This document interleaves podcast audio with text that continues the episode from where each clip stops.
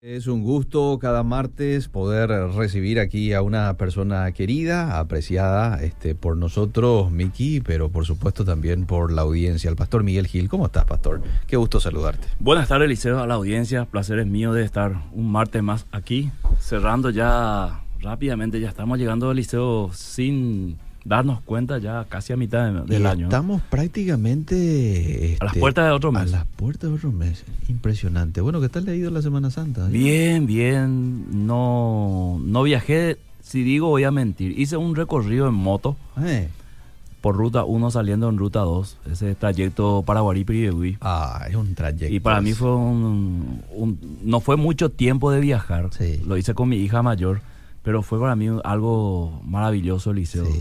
ver el paisaje. Los que son, o sea, le gustan la andar en moto, como yo, van a saber que es distinto viajar en moto que en auto. Es otra experiencia, Liceo. Lo tienen que mm, vivir. no hay que tenerle miedo a la moto.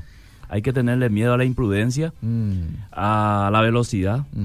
Pero yo mantuve un 80, mm. que es, vamos a decir, una velocidad crucero ya para la moto. Y a veces le tenés miedo al otro, ¿verdad? Porque en ocasiones uno es prudente, pero este viene alguien que, que, no lo es. Especialmente los que piensan, ah, una moto nomás, me voy a adelantar. Eh, cierto, cierto. Pero este con, con prudencia, con, con, protección de Dios, ¿verdad? Porque siempre estamos contamos con su protección también. Pero ese trayecto es bellísimo. Son aproximadamente 40, 44 kilómetros. Por ahí, por ahí, sí, sí. Bastante lindo el paisaje. Sí.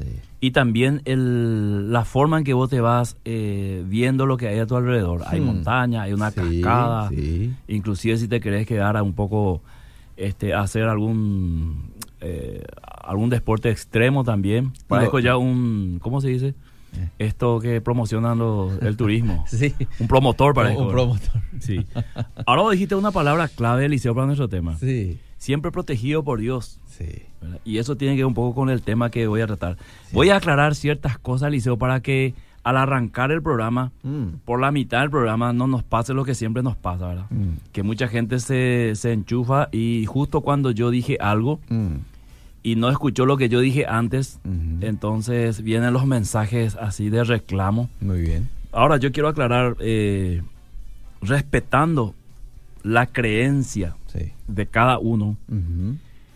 Eh, respetando al católico que está escuchando la radio, porque voy a mencionar algunas cosas de la tradición católica, la enseñanza católica, respetando al cristiano evangélico que está escuchando la radio, respetando a los pastores y líderes que enseñan de esta manera. Pero tengo que decir la realidad de una verdad que la Biblia, con toda la, vamos a decir, las enseñanzas no lo enseña así. Mm. O sea, hay muchas enseñanzas en la Biblia, pero esta enseñanza de la que yo voy a hablar hoy no está específicamente en la Biblia. Mm. Se puede torcer, se puede, se puede desviar un poquito para que tenga sentido, pero aún así, esto es como, como decir que María no tuvo otros hijos, ¿verdad? Que permaneció virgen teniendo un esposo. eso es, porque si la virginidad es solamente por tener hijos, entonces eh, algo no está bien, ¿verdad? Eh, entonces, la sangre de Jesús, invocar la sangre de Jesús, ¿es válido o no? Ese es nuestro tema, querido Liceo. Y tengo que ir a, a, la única referencia posible en el uso de, de, en forma de un conjuro, sí. Un amuleto o fetiche. Mm. En cuanto a la sangre de Jesús, lo encontramos en Éxodo 12, 7. Si puedes leer. Si alguien dice, está en la Biblia que hay que cubrir las cosas con la sangre de Jesús, y te va a ese versículo, va a tener razón. Ajá. Pero hay que ver siempre en la Biblia cuando leemos un versículo, ¿de qué se trata ese versículo? ¿Por qué el autor llega a escribir esa parte del versículo? El contexto. Claro, claro, que lo que es, decimos siempre en hermenéutica, lo que viene antes, lo que viene después, ¿verdad? Bueno, aquí dice en el verso 7 de Éxodo 12, y tomarán de la sangre y la pondrán en los dos postes y en el dintel de las casas en que lo han de comer. Sí, entonces, ¿A qué se refiere esto? Que, estando Israel eh, esclavo en Egipto, Dios mandó sacrificar un cordero, ya proyectando lo que iba a ser el cordero de Dios, que es Cristo. Porque sabemos que el Antiguo Testamento es sombra, es símbolo del Nuevo, ¿verdad? Todas las cosas que están en el Antiguo Testamento no necesariamente pasan al Nuevo Testamento de esa misma manera. Algunas cosas sí, otras no, ¿verdad? Entonces, eh, ellos tenían que matar un, cordero y poner la sangre en los dinteles de las puertas, porque en ese momento iba a venir el ángel de parte de Dios para matar los primogénitos de los egipcios y donde había sangre del cordero iba a pasar de largo. ¿Qué significa esto bíblicamente hablando? De que era una referencia a que la sangre del cordero iba a salvarnos de la muerte o de la condenación de la muerte a causa del pecado, como en ese momento la sangre del cordero salvaría a los judíos de la muerte segura de los primogénitos egipcios, como una señal de la condenación de Dios, del juicio de Dios hacia Egipto. Entonces, cuando alguien dice, hoy tengo que tomar la sangre de Jesús y ponerlo también en mis puertas, en mi vehículo, en mi moto, porque va a funcionar de la misma manera, primero tiene que entender que aquel ángel que venía no era un, demonio, ni era, eh, estaba viniendo de parte de Satanás. Primer punto a tener en cuenta. De parte de Dios. venía, venía de parte de Dios. Ah. Entonces, cuando Dios envía algo, con un propósito, Dios también de antemano prepara para ese propósito. Es lo que Pablo dice, ¿verdad? Respecto a la salvación y todas las cosas, que de antemano Dios va preparando eso, ¿verdad? Ya ahí en el jardín del Edén, Dios de antemano muestra el camino a la solución del problema del ser humano que se originó ahí. Ok, entonces, cuando alguien dice, eh, aquí está el texto o el versículo que dice que nosotros tenemos que aplicar la sangre de Jesús como una señal de protección, pues solamente este versículo se refiere a un hecho que sucedió en Israel mm. mirando lo que venía en el Nuevo Testamento, que era el Cordero de Dios, que es Jesús. ¿verdad? Porque hay que entender desde el Antiguo Testamento, Eliseo querido, que la sangre del animal en el Antiguo Testamento, en la ley de Dios, tenía un significado muy especial. Mm. Era cubrir los pecados. O sea, cuando el judío pecaba, tenía que ofrecerse un sacrificio de un animal, tenía que correr sangre para que ese pecado sea cubierto. Ahora, cuando Juan el Bautista ve a Jesús, dice, he aquí el Cordero de Dios, mm. pero no el que cubre el pecado, he aquí el Cordero de Dios que quita el pecado, que es muy diferente de cubrir que quitar. Entonces, por eso todo, todo el Antiguo Testamento apunta hacia Jesús. Mm. Entonces, cuando aparece Jesús y derrama su sangre, es para quitar el pecado, justificar al que es injusto, ¿verdad? Eh, darle oportunidad al que no tenía oportunidad, mm. que es la gracia. Entonces, Hebreos 7:26, si puedes leer eh, Eliseo hasta el 28, es un versículo muy importante para entender la función de Jesús y por qué Jesús derramó su propia sangre. Porque en el Antiguo Testamento el sacerdote hacía el sacrificio, pero no era sangre de él lo que corría, mm. era sangre de un cordero. Ahora, a través de este versículo vamos a ver que el propio sacerdote mm. es el que hace el sacrificio y él mismo es el sacrificio. Mm. Bueno, dice el 26, porque tal sumo sacerdote nos convenía, santo, inocente, sin mancha, apartado de los pecadores y hecho más sublime que los cielos, que no tiene necesidad cada día, como aquellos sumos sacerdotes, de ofrecer primero sacrificio por sus propios pecados y luego por los del pueblo, porque esto lo hizo una vez para siempre, ofreciéndose a sí mismo. Porque la ley constituye sumos sacerdotes a débiles hombres, pero la palabra del juramento, posterior a la ley, al Hijo, hecho perfecto para siempre. Ahí está. Entonces, clarito. Eh, claro, está claro el versículo como, y lo hizo una vez mm. para siempre. Sí. No es que Jesús constantemente va derramando su sangre, como lo enseña, por ejemplo, la Eucaristía católica, de que cada vez que se, se, parte el pan y la copa, en ese momento se convierte en la sangre y en el cuerpo de Cristo, ¿verdad? Eh, y ahí hay un, hay un pero importante entre paréntesis, esto no es nuestro tema, pero solamente el sacerdote participa de la copa. El resto participa de la hostia, ¿verdad? Pero eso es un tema aparte, para entender un poco cómo se puede tergiversar la palabra de Dios y salir de lo que es el propósito de la sangre de Jesús. Entonces, eh, en Hebreos 9, 11 al 16, dice que estando ya presente Cristo, sumo sacerdote de los bienes venideros, el más amplio y más perfecto tabernáculo no hecho de manos, es decir, no de esta creación, y no por sangre de machos cabríos ni de becerros, sino por su propia sangre entró una vez para siempre, ¿verdad? En el lugar santísimo habiendo obtenido eterna redención. Es decir, que la sangre de Cristo, una de las funciones principales de la sangre de Cristo fue dar redención de los pecados. Esa es la función principal. Y no tiene funciones secundarias fuera de eso. Todas las funciones de la sangre de Jesús, que voy a eh, explicar más adelante, está en relación con el pecado, está en relación con el pecador. Y no tanto como muchos piensan que está en una, en una situación de este, vamos a decir, de un objeto que yo pueda usar independientemente cómo estoy viviendo. Por eso dice, dije el martes pasado en el tema de sincretismo religioso, que para muchos la sangre de Jesús es solamente un escape. Mm. O sea, yo tengo mi vida desastrosa, tengo mi vida de pecado, pero puedo utilizar la sangre de Jesús para mi protección. Mm. Y eso contradice totalmente el propósito de Dios para lo cual Jesús derramó su sangre. Jesús no derramó su sangre para que alguien lo utilice en los momentos que le conviene. Mm. Jesús derramó su sangre para hacer redención del problema más grande del ser humano que era el pecado. Entonces, con la sangre derramada de Jesús se solucionó ese problema. Entonces, solamente pueden acceder a la sangre de Jesús aquellos que este, aceptan este sacrificio y pasan a ser beneficiarios de este sacrificio. Así que eh, dice, tenemos eh, un mediador de un nuevo pacto. Mm.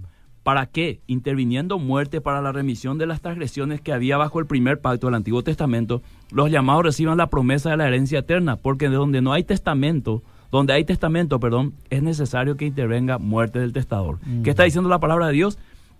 Era necesario que corra sangre para abrirse un nuevo pacto, que es lo que nosotros hoy conocemos como el pacto de la gracia.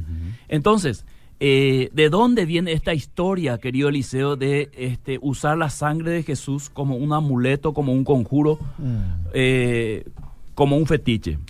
Viene de la tradición católica y de los primeros tres siglos del cristianismo, este, no se había ni mencionado la sangre de Jesús. Toda oración era hecha en el nombre de Jesús como Jesús lo había enseñado, porque vos tenés que entender, Liceo y audiencia, que esos primeros siglos era fundamental en las enseñanzas. ¿Por qué? Porque la enseñanza era fresca todavía.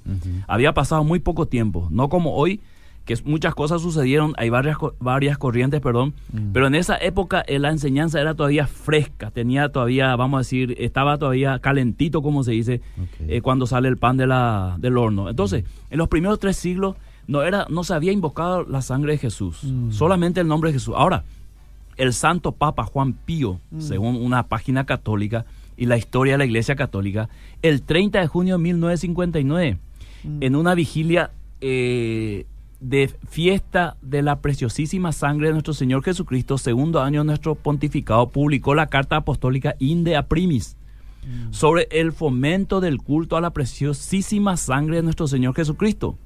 Aunque ya se venía celebrando esta fiesta donde se rescata el carácter salvador de Cristo al derramar su preciosa sangre por cada uno de nosotros. Mm. O sea, fue la tradición católica el que le dio sentido o un contrasentido a la sangre de Jesús de lo que hablaba la Biblia. Y esto se formó una tradición y se hizo todo un culto a la sangre de Jesús. A partir de ahí, la sangre de Jesús no es que no era importante hasta ahí, era importante por todo lo que la Biblia decía, pero comenzó a tener otra connotación, una mm. connotación más, más, vamos a decir, eh, fetichista, una connotación más, más esotérica, más este, idolátrica.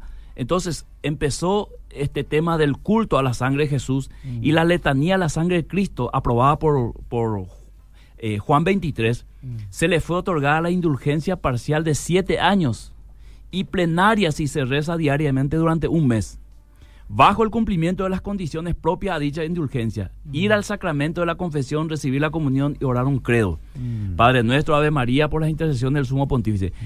El Papa Juan XXIII pidió que se extendiera cada día más el culto a la preciosísima sangre de Jesucristo. Mm. Entonces, eh, el mismo Papa mandó inscribir en el ritual de la iglesia esta letanía que mandaba también añadir antes eh, de la reserva del Santísimo Sacramento, la alabanza a la preciosa sangre de Jesús. Que hasta ahí no está nada mal cantar a la sangre de Jesús o reconocer una alabanza a la sangre de Jesús. Ahora, Eliseo, sí.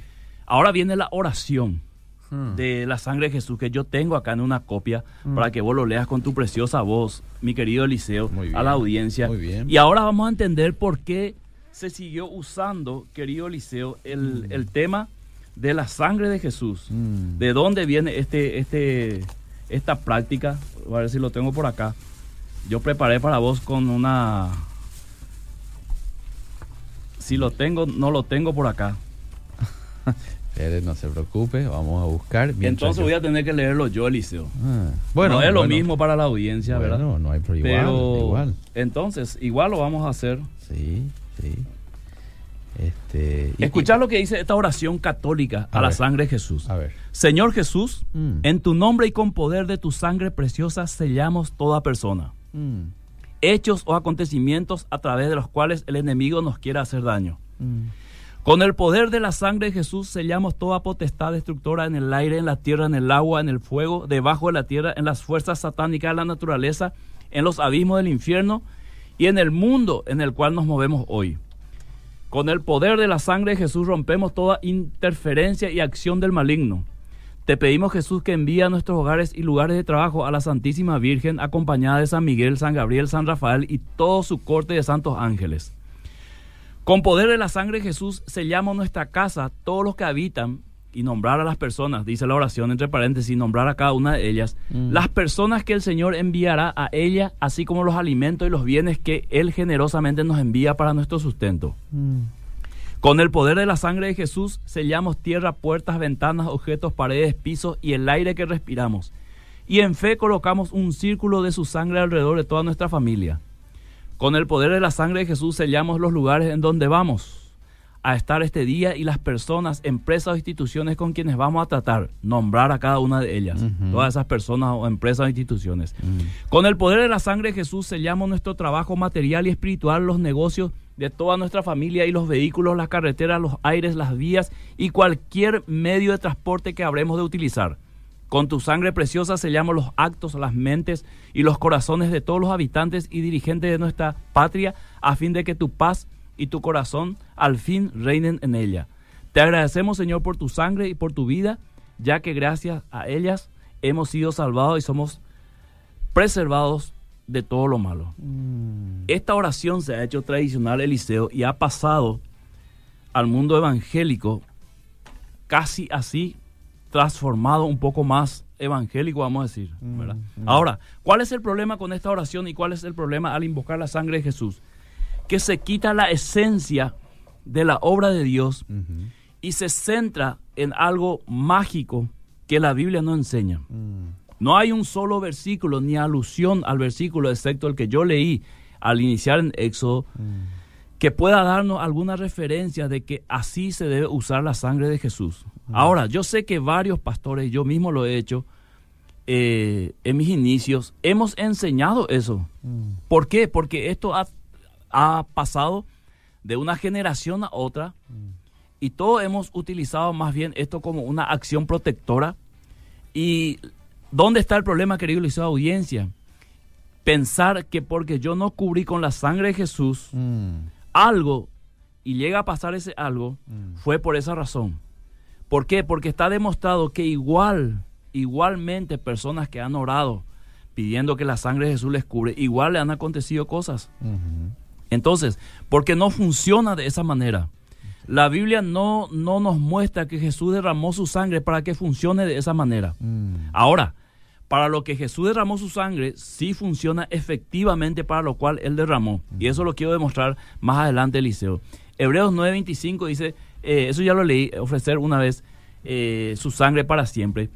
Pero ¿para qué realmente Jesús derramó su sangre? Número uno, para inaugurar un nuevo pacto. Marcos 14, 24, esto es mi sangre del nuevo pacto que es derramada por muchos. Mm. O sea, la sangre de Jesús fue para inaugurar un nuevo pacto que traía ahora al ser humano la gracia divina y la oportunidad de ser salvo por fe.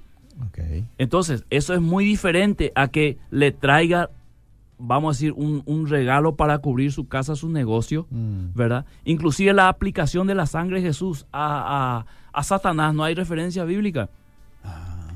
La Biblia dice que nosotros oremos, pero no nos dice que oremos. En todas las oraciones que la Biblia menciona, no menciona la sangre de Jesús, menciona el nombre de Jesús. ¿verdad? Pero no, no menciona la sangre de Jesús. Es decir, usar esto como un acto mágico, es decir, por decir la sangre de Jesús va a pasar ciertas cosas. Estamos mm. entrando en un campo peligroso, mm. el cual la Biblia advierte, ¿verdad? Porque siempre la Biblia, eh, desde el inicio, advertía al pueblo de Israel, no entren en cosas ocultas, en cosas mágicas, ¿verdad? Inclusive hay pasajes donde hablaba de las vendas mágicas, ¿verdad? Aquellas cosas que, que se ponen sobre tus ojos y te hace ver de otra manera, como un anteojo de color, ¿verdad? Te pones amarillo y ves todo amarillo, ¿verdad? Pero la realidad es que no es amarillo. Entonces, eh, nosotros fuimos rociados ya con la sangre. Primera de Pedro 1, 2, si puedes leer, querido Eliseo. Primera de Pedro capítulo 1, verso 2. Ahí vamos a entender perfectamente eh, cuando habla de rociamiento de la sangre de Jesús sobre nosotros, ¿a qué se refiere específicamente? Muy bien, dice 1 Pedro 1, 2, elegidos según la presencia de Dios Padre en santificación del Espíritu, para obedecer y ser rociados con la sangre de Jesucristo. Gracia y paz os sean multiplicadas. Claro, Dios en su, en su conocimiento previo mm. ya sabía que este iba a ser el camino y sabía quiénes quienes iban a entrar en este propósito, ¿verdad? Aquellos que creían. Entonces, nosotros eh, al entrar en ese pacto somos rociados por la sangre de Jesucristo en un sentido espiritual, o sea, somos participantes de ese sacrificio que Jesús hizo para abrirnos el camino a la salvación. Entonces, por eso habla de un rociamiento de la sangre, ¿verdad? Eh, hablando en un sentido espiritual, ¿verdad? Ahora, del otro lado, cualquiera me dirá, nosotros también vemos este de cubrir nuestra casa, cubrir nuestro vehículo en una forma espiritual. Mm. Ok, yo acepto eso, Eliseo. Ok, no es er, errado eso. Acepto eso, no. No estoy diciendo que no es errado ni acertado. Ah. Acepto eso. Ah. Acepto como una manera de, de ver el mundo espiritual. Ahora, ¿qué pasa, Eliseo? Si yo entro en el mundo espiritual y pienso que todo lo que yo aplico en el mundo espiritual está, es, es válido y funciona, ahí entro en un campo peligroso. Te voy a decir por qué. Porque no todo lo que funciona viene de Dios. Mm. Hay cosas que funcionan que vienen de la capacidad humana. Hay cosas que funcionan que vienen del mismo infierno. Entonces, no es lo que funciona precisamente lo que está bien. Hay cosas, por ejemplo, en el mundo espiritual que no funciona de la manera que nosotros pensamos. Mm. Y una de ellas es esta, el de utilizar como un amuleto la sangre de Jesús pensando que esto a mí me va a funcionar mm. eh, solamente por decirlo. Mm. Y si no lo digo, entonces puede ser que me venga todas las maldiciones y, todos los accidentes que pueda haber. Mm. Entonces no funciona de esta manera. ¿Por qué no funciona de esta manera? Porque la Biblia nunca enseñó que así funciona la sangre de Jesús. Lo que la Biblia enseña eh, de la sangre de Jesús es que al correr la sangre de Jesús o al derramarse la sangre de Jesús se abre un nuevo pacto que al correr la sangre de Jesús somos nosotros rociados en un propósito, o sea, metido en un propósito que Dios ya en su presencia ya tenía previsto, ya conocía que iba a ser así. Ok, entonces, antes de ir a la, a la, a la efectividad de la sangre de Jesús y qué es realmente lo que hace la sangre de Jesús, queremos escuchar un poco a la audiencia, Eliseo, pero voy a lanzar uno por lo menos. A ver, decime. La Biblia dice que por la sangre de Jesús todos mis pecados son perdonados. Efesios 1.7, en quien tenemos redención por su sangre, el perdón de pecados según la riqueza de su gracia. Entonces, la persona de Jesús, cuando la Biblia dice la sangre de Jesús, se está refiriendo al acto de Jesús. Mm. No es precisamente al líquido. Mm. Al que yo tengo que venerar o idolatrar. Al sacrificio. Al, sacrificio, al, propósito de Dios. ¿Por qué?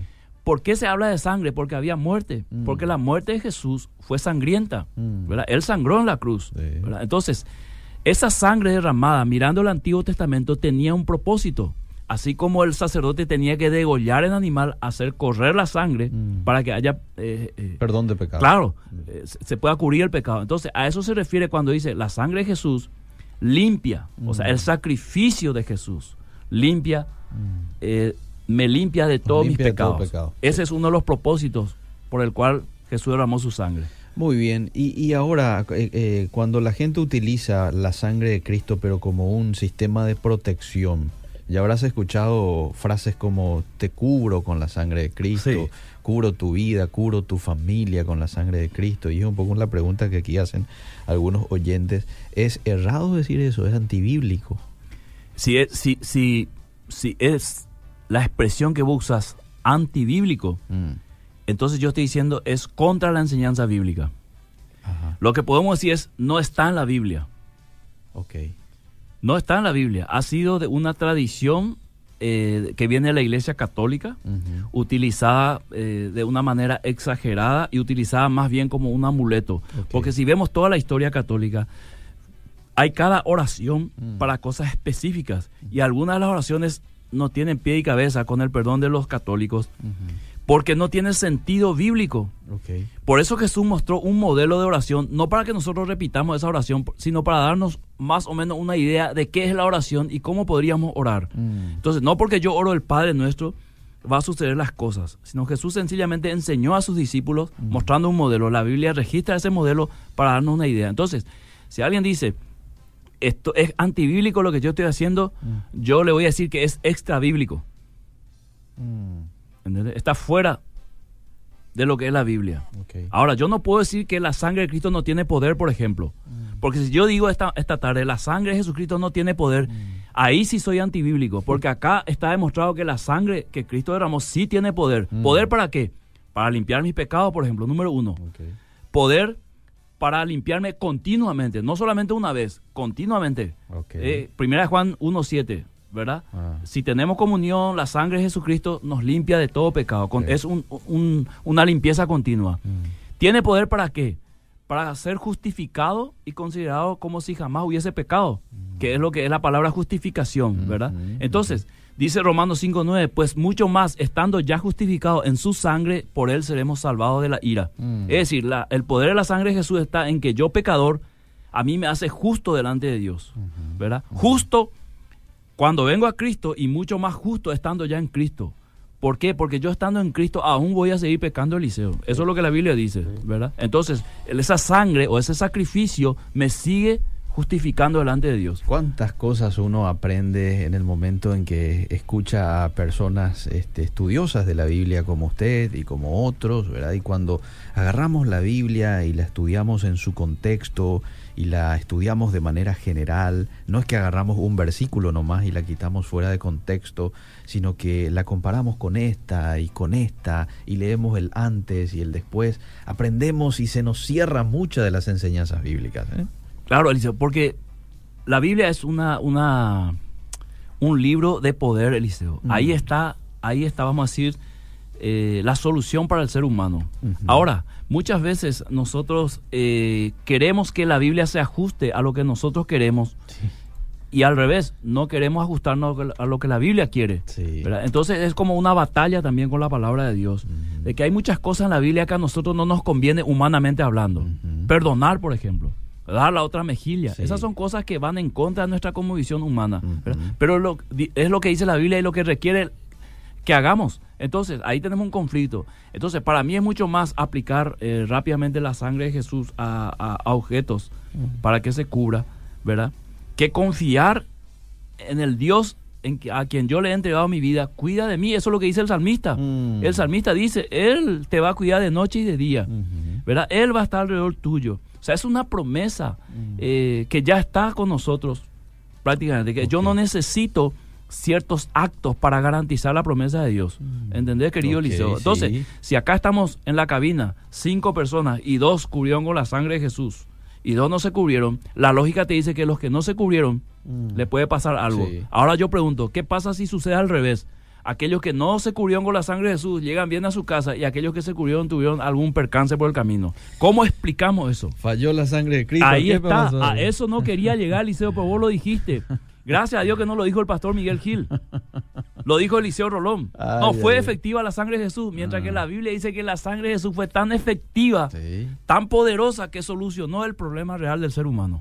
Bueno, ahí está. Este, espero no me haya complicado. ¿eh? Mira un poco, vienen algunos estudiantes del IBA a escucharlo aquí y aquí me están diciendo por mensajes que están escuchándole este, los estudiantes, Camila, Steffi. Saludos para ellos. Bueno, voy a leer los mensajes de la gente. ¿Puedo declarar o puedo decretar, Pastor Miguel, que la sangre de Cristo me lava y me limpia? Bueno, eh, declarar sí, porque es algo escrito en la Biblia, ¿verdad? Yo puedo hacer una declaración, de como yo estoy haciendo hoy, ¿verdad? La sangre de Jesucristo me limpia continuamente de pecado. Es una declaración que no es mía, es de la palabra de Dios. Ahora, eh, decretar ya lo habíamos tratado aquí en, un programa. Mm. El decreto, eh, yo no puedo decretar nada. El único que puede decretar es Dios, hablando del ámbito espiritual. Yo puedo decretar cosas en mi casa, por ejemplo. Yo puedo decretar que a partir de hoy ah. no se va a ver televisión toda la semana. Porque yo mando en mi casa. Tengo ese poder para decretar. Ahora, en el mundo espiritual, yo no tengo poder para decretar ciertas cosas. Estas, eh, Esto de decir, por ejemplo, yo decreto ahora tu sanidad. Mm. Si eso es verdad, si yo tengo el poder para decretar, imagínate las cosas que puede pasar, Liceo. Mira si yo decreto ahora que, que, que, el guaraní pase a ser dólar. Mira O si yo decreto ahora algo si yo tengo el poder en mi lengua para decretar cosas, mira si a, mí se me escapa, yo pecador, mm. ¿verdad? Un desastre, mm. comienzo a decretar cosas y mm. comienzan a suceder. No hay garantía de que yo siempre voy a decretar cosas buenas. Claro. ¿verdad? Mira si vos me haces la contra ahora y yo decreto ahora que vos solamente hasta el sábado vas a vivir. Imagínate.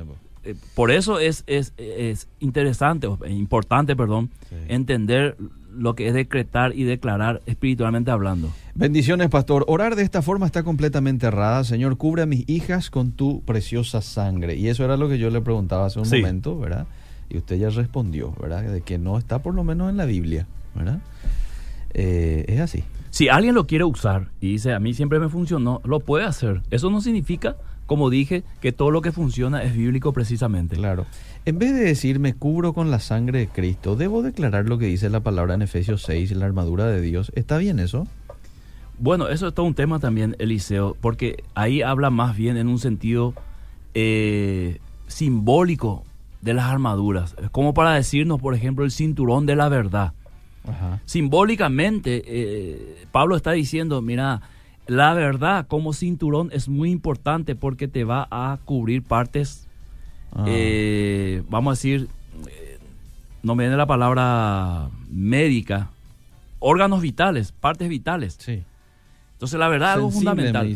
claro, claro, porque si te llega la, flecha en las partes vitales, vos te morís. Entonces, Pablo está diciendo: si ustedes van a enfrentar al enemigo, mm. ustedes tienen que llevar como el cinturón la verdad. O sea, la verdad tiene que ser parte de tu vida. Tienes que cubrirte la parte, o sea, no usar la mentira, porque eso es un arma del diablo. Mm, Entonces, mm. a eso se refiere más bien en cuanto a la armadura. No es, lo que hay que entender que esto no es algo mágico. O sea, yo decir, me curo con la armadura y ya estoy cubierto. No, vos tenés que ser un tipo que dice la verdad. Mm. Vos tenés que ser un tipo que predica la palabra de Dios. Vos tenés que tener una fe, una convicción en Dios para que los dardos de fuego del maligno no te lleguen a, penetrar tu fe. O sea, no, una cuestión de hacerlo simbólicamente y ya está. A eso es lo que quiero apuntar, Liceo, esta tarde. A que la, vida espiritual no funciona así como funcionan otras religiones. A, través de ritos y ya está. No, es una, es una vivencia. O sea, vos tenés fe en Jesucristo y esa fe en Jesucristo, cuando vienen los dardos de fuego del maligno, eso te ayuda a no penetrar, a no hacerte daño, justamente por tu fe. Okay. ¿Por qué? Porque el enemigo usa mentiras, ataque a nuestra mente, pone pensamiento de pecado, te incita a pecar, pero tu fe te cubre. ¿verdad? Vos decís, no, mi fe, mi convicción en Dios no me permite ser un adúltero, okay. ¿verdad? Yo tengo la convicción de que el adulterio es pecado y no voy a pecar como dijo José, no voy a hacer un mal pecando contra mi prójimo y contra Dios. Ahí tu fe entra en acción como un escudo. Muy bien. ¿Y la oración que se le hace decir a las personas cuando vienen por primera vez a una iglesia? Eso es correcto, dice una persona. Eh, es extra bíblico también. Pero te aseguro que es un poco más bíblico que el otro. Te voy a explicar por qué. Porque la Biblia dice que confesemos con, nuestro, con nuestra boca lo que estamos creyendo. Así que la persona viene y no sabe orar. Ah.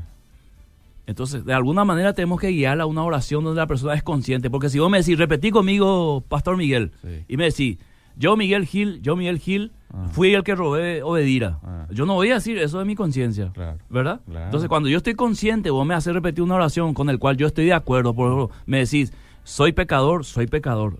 Pero tampoco es una fórmula, pero se da en un contexto. Tampoco podemos decir, no, todo lo que hacemos en la iglesia está mal. Mm. Si no hacemos cosas pero hacemos cosas que no lo, no lo volvemos fórmulas mágicas espirituales, que si no hacen no va a funcionar. Hay varias personas que no repitieron una oración con un pastor, igual se convirtieron a Cristo. Bueno, el poder del Espíritu Santo y los ángeles están para protegernos y operar con poder. Más mensajes eh, y la oración que se le hace, ah, esto ya lo leí. Voy con el siguiente. Yo sí puedo declarar, estoy cubierto por la sangre de Cristo como cubrió la casa y a las personas hebreas durante la última plaga. Mi vida está cubierta y lavada por la sangre de Cristo. Eh, más mensajes. La sentencia es por decreto de los vigilantes. A ver, está, está compartiendo un texto de Daniel 4:17. Sí. La sentencia es por decreto de los vigilantes y por dicho de los santos la resolución, para que conozcan los vivientes que el Altísimo gobierna el reino de los hombres y a quien él quiere lo da y constituye sobre él al más bajo de los hombres. ¿Usted cómo entiende este versículo? Ah, ok. Bueno, pero... se refiere más a los profetas sí. Eh, que sentencian las cosas de parte de Dios, ¿verdad? especialmente para lo que va a ser el canon de la Biblia, lo que va a ser la palabra escrita, la autoridad máxima en materia de fe. Ahora, eso todavía no a mí no me habilita a decretar cosas, querido Eliseo, mm, ¿verdad? Y yo lo expliqué ya un martes, eh, lo puedo volver a explicar, eh, ya lo hice hace, hace algunos segundos, ¿verdad? Está claro eso en la Biblia, ¿verdad? No tenemos poder para decretar cosas, solo Dios tiene esa autoridad. Me pongo bajo tus alas, Señor. Esa manera de orar está mal, pastor, dice. O descanso bajo tu sombra. Me hace recordar al salmista. El salmista contemplaba la presencia de Dios y hacía un, simbolismo de su presencia, ah, ¿verdad? Ah. En vez de decir los brazos de Dios, decía alas, ¿verdad? Quizá en ese momento él estaba viendo un, ave, ¿verdad? Con su, eh, con, su, con su cría, tapándolo, cubriéndole. Por eso él pone en el Salmo 91.4 la figura de la gallina, ah. bajo tus plumas, con sus plumas te cubrirá. Entonces, diciendo la protección de Dios. Dios tiene cuidado de los suyos. Mm. Si una gallina tiene cuidado de sus polluelos y se moja ella y no para que no se moje sus polluelos, ¿cuánto más Dios nos va a cuidar, ¿verdad? No mm. importa que te haya olvidado hoy de cubrirte con la sangre de Jesús, entre comillas. Bueno. Y entonces, ¿cuál sería la forma correcta? Dice esta oyente. bueno, yo no te puedo decir cuál es la forma correcta de orar porque hay, hay miles de formas de orar. Pero acá entra no tanto la forma de orar, Eliseo, sino la fe que uno tiene. Claro. ¿Verdad? O sea, si aquella persona sale de su casa y ya está en su trabajo y dice, qué bárbaro, me olvidé de cubrirme con la sangre de Jesús, mm. ¿verdad? Y piensa que fue una chiripa que llegó a su trabajo, su fe está mal. Porque el Señor, dice el salmista, no duerme de día ni de noche, ¿verdad? Entonces, mm. la oración es una, un diálogo constante con Dios, mm. de espíritu a espíritu, hay veces que lo hacemos con la boca, por eso Pablo dice, oren con el entendimiento, oren con el espíritu, ¿verdad? Es una acción de fe, más bien, un vínculo. El hecho de que yo hoy no le haya visto a, mi papá, por ejemplo, no, significa que yo estoy distanciado de él, ¿verdad? Yo tengo presente la relación. Entonces, a eso se refiere la Biblia cuando se refiere también a la oración. Yo sé a quién he creído, dice Pablo. Sí. Bueno, voy a leer rápidamente los mensajes porque si no voy a quedar con, con varios sin leer. Eh, entonces utilizar te curo en el nombre del Señor también está mal, pastor. Utilizar el nombre de Jesús para cubrir lo que sea. Eh, cubro mi auto, eh, cubro cosas como esa, en el nombre de Jesús. Bueno, volvemos al, punto de partida, Eliseo. Si yo lo voy a usar como una fórmula, no está bien, Eliseo, ¿verdad? Lo que nosotros podemos hacer es orar continuamente al Señor, mm. ¿verdad? Que nos guarde porque estamos en sus manos, ¿verdad? Él dice, por ejemplo, en la promesa, el maligno no les puede tocar. Esa es una promesa que yo tengo que creer. ¿Verdad? O sea, eso está sentenciado en la palabra de Dios. Eso sí es un decreto. El maligno no le puede tocar. Nadie les arrebatará de mis manos. Mm. ¿Verdad? Esas son promesas. Ni la muerte, ni la vida, ni ángeles, ni potestades eh, nos podrán separar del amor de Dios. Esas son cosas decretadas ya. Yo lo que yo tengo que hacer es creer en eso eh, y vivir en eso. ¿verdad? Claro que yo puedo orar, Señor, guarda a mi familia, por supuesto, porque eso demuestra una confianza en Dios. No se trata aquí de palabra más, palabra menos, sino de no poner en una fórmula mágica una acción de Dios, porque Dios es mucho más que una palabra mágica, ¿verdad? Es decir, una persona puede, por ejemplo, quedarse dormido de tan cansado que está. Eh, y no dijo la oración final que hacemos siempre al acostarnos, ¿verdad? Eso no significa que Dios va a decir, ah, porque no lo dijo, ahora que se vea él en la madrugada. Mm, ¿verdad? no se trata de eso, a eso apunto Eliseo. Ahora, cuando usted dice y, citó un versículo de que el maligno no lo puede tocar, eh, ¿no significa eso de que de ahí en adelante usted ya este, no van a entrar, por ejemplo, en su casa a robarle algo? Este, no significa tampoco eso. No significa. Nosotros como, como estamos en el cuerpo todavía, estamos en este mundo pecador todavía, estamos expuestos, Eliseo, a todos los peligros a vida y por haber. De eso Estamos expuestos a enfermedades.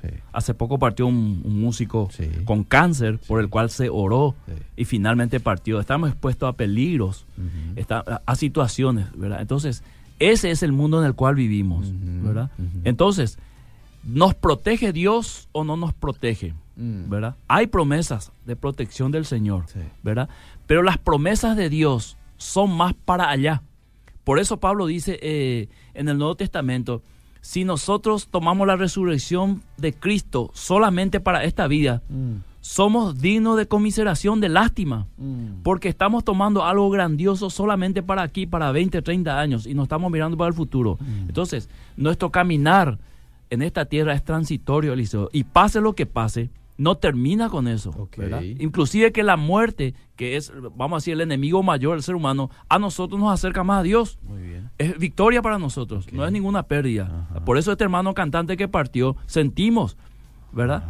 Pero sabemos bien a dónde fue. Y sabemos que va a haber una reunión al final donde nosotros vamos a volver a verle. En este caso, por ejemplo, el enemigo no le pudo tocar a él en cuanto a su vida, en cuanto a su destino, ¿verdad? Porque él está con el Señor. Exactamente, no va a cambiar el destino de, él. Le tomó una enfermedad eh, que finalmente lo lleva, pero él va a la presencia Porque de Dios. si yo digo el enemigo no te puede poner una enfermedad, tampoco estoy diciendo algo bíblico, porque si el enemigo puso una enfermedad sobre Job, ¿verdad? Con el permiso de Dios. Ahí entra la soberanía de Dios, que es todo un tema, ¿verdad? Pero cuando la Biblia dice el maligno no le puede tocar, es una promesa de que no lo va a hacer, ¿verdad? A no ser que Dios tenga un propósito detrás de una acción de Satanás. Muy bien, ¿verdad? Muy bien. Porque ataques satánicos siempre vamos a tener. Por eso la Biblia dice en Santiago 4, resistan al diablo mm. y huirá de ustedes. Bueno, Fernando Espínola dice, excelente pastor como siempre, vi al par, dice, bendecida tarde, espectacular la enseñanza como siempre del pastor Miguel Gil, abrazos. Víctor Hugo dice, excelente la transmisión. Eh, Ferreira Lili en plena sintonía Un también beso, mi amor. Facebook. Silveria Ens desde Canadá envía su saludo, siempre nos escucha, dice. Julie, buenas tardes, hermanos, excelente programa. Patti también saluda, se aprende. Cristian Palacios dice excelente. Olga Esther Chaparro dice bendiciones. Karina dice bendiciones, conectada al programa. Voy con más mensajes del WhatsApp. Nadie usa como una fórmula la sangre de Cristo. Si alguien lo hace de esa forma, estaría mal, dice esta oyente. Eh, bueno, yo escuché, bueno, mucha gente en realidad utiliza como una fórmula, así como usted dice, uy, no hice mi oración de, de cubrirme con la sangre de Cristo, ¿verdad? ¿O relaciona algo que le pasó sí. por no haber hecho la oración? Cierto. Yo escuché a pastores invocando la sangre de Jesús al hacer liberación. Sí, señor. Y me pregunto entonces, ¿cómo se liberó la persona? Dice. No, fue precisamente porque invocó la sangre de Jesús, ¿verdad? Eh, la liberación está en el poder que nos ha sido otorgado por medio del Espíritu Santo en el nombre de Jesús. Pero si hubiese una fórmula para liberar endemoniados, es cuestión de usar esa fórmula y ya está. ¿verdad? Mm. Como lo hace la Iglesia Católica en su libro de exorcismo. ¿verdad? Pero no se trata de eso. ¿Es bíblico ungir cosas materiales con aceite? Buena pregunta, Eliseo, para un programa. Le adelanto que ah. eh, es extra bíblico también, ¿verdad?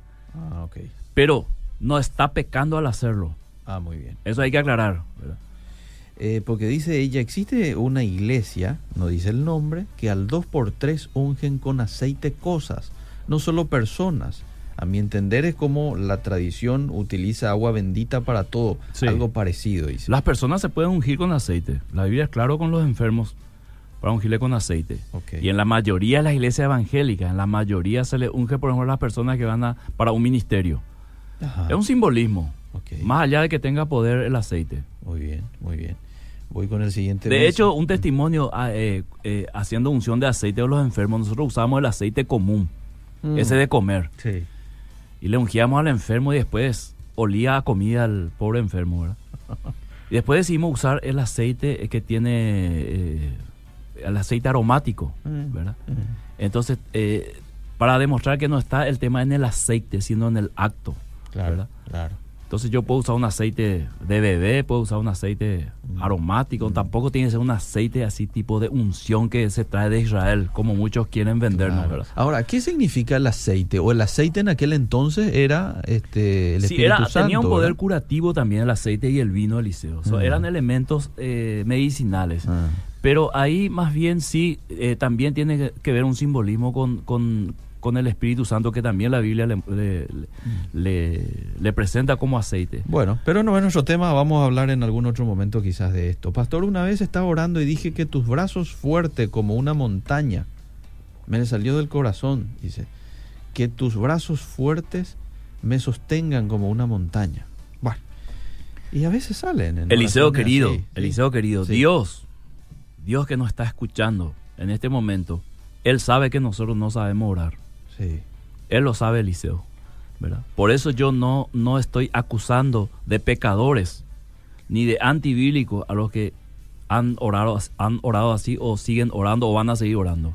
He, dicho más bien que es extra bíblico presentar como una fórmula mágica eh, la invocación de la sangre de Jesús y he mostrado de dónde viene esa práctica, ¿verdad? Y hay que entender también que muchos católicos han pasado a iglesias evangélicas y han traído consigo ciertas tradiciones, ¿verdad? Que es lo que pasó en la época de Constantino, ¿verdad? Se cristianizó el paganismo y ciertas prácticas pasó a ser ahora prácticas cristianas. Bueno, eh, le leo un poco más mensaje. ¿Cómo no? ¿Cómo no? Dice, ¿se puede decir la sangre de Cristo tiene poder cuando hacemos imposición de manos a un endemoniado para expulsar demonios? Porque así enseña un pastor, dice. Voy con el siguiente mensaje. Ya, ya habló al respecto usted, ¿verdad? Dijo que es extra bíblico esa práctica.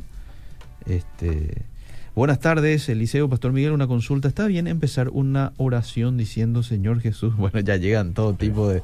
Ahora la pregunta, la pregunta importante, Eliseo, ¿a quién oramos? ¿Al Padre, al Hijo, al Espíritu Santo? Ah, da para un programa, No sé cómo estamos de tiempo, da para un programa. Tenemos todavía un... Uy, no fuimos, no fuimos, no fuimos, no fuimos. ¿A quién oramos? Al Padre, al Hijo, al Espíritu Santo. Un tema para el próximo... palabra final, le quiere hacer un, resumen. Por la sangre de Jesús soy santificado, Eliseo, según Hebreos 13, 12, ¿verdad?